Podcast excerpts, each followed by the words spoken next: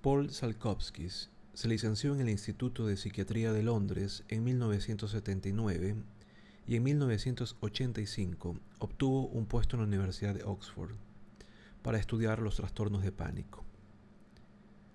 Centró su atención en la aplicación de la teoría cognitiva a estos trastornos, interés que le llevó a ser nombrado miembro del departamento y luego profesor de psicología cognitiva. Durante su estancia en Oxford, pasó a interesarse por el tratamiento del trastorno obsesivo compulsivo mediante la terapia cognitivo-conductual.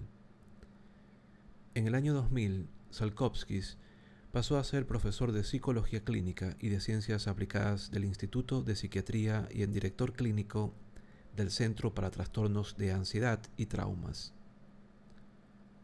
Además, desde el 2010 impulsa la creación de un centro de investigación y tratamiento especializado en la terapia cognitivo-conductual en la Universidad de Bath. Entre sus libros destacados citamos Panic Disorder, Understanding and Treating Obsessive Compulsive Disorder, Causing Harm and Allowing Harm, entre otros.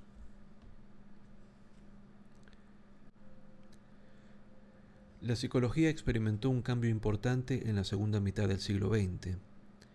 Muchos psicólogos consideraban que el psicoanálisis no era científico, y en la década de 1960 ya había sido sustituido por terapias conductistas o por las más recientes terapias cognitivas de Aaron Beck para el tratamiento de algunos trastornos.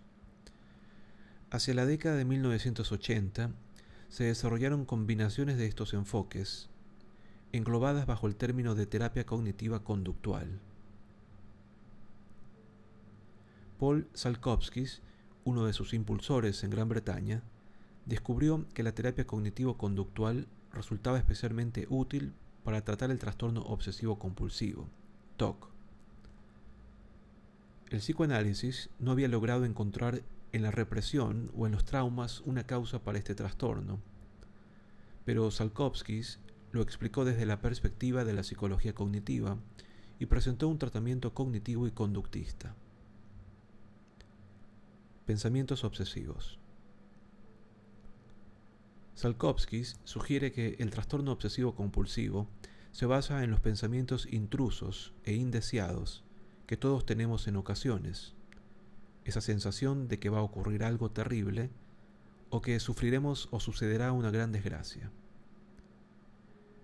En la mayoría de los casos podemos apartarlos de la mente y seguir con nuestra vida, pero a veces nos cuesta más librarnos de ellos. En el extremo, se convierten en obsesivos y vienen acompañados de miedo y de sensación de responsabilidad. Las personas con esta predisposición para este tipo de pensamientos tienen dificultades para evaluar racionalmente su importancia y sobrevaloran no solo el peligro, sino también la capacidad necesaria para controlarlo. Por ejemplo, los pensamientos obsesivos sobre contagiarse de alguna enfermedad mortal o contagiarla pueden causar rituales de limpieza o lavado de manos compulsivos. También se siente la responsabilidad de actuar aunque la acción sea desproporcionada en relación al riesgo. Las conductas compulsivas resultantes pueden convertirse en rituales que se repiten para intentar controlar la amenaza percibida. La terapia cognitivo-conductual combina técnicas cognitivas y conductistas para tratar tanto la causa como los síndromes del TOC. Primero, la terapia cognitiva ayuda al paciente a identificar los pensamientos obsesivos como tales y a evaluar de una manera más racional el riesgo y sobre todo la responsabilidad personal de prevenirlo. Este abordaje cognitivo reduce el malestar. Paralelamente, las técnicas conductistas como la desensibilización, esto es, la exposición gradual a la amenaza percibida, le ayudan a controlar la conducta impulsiva.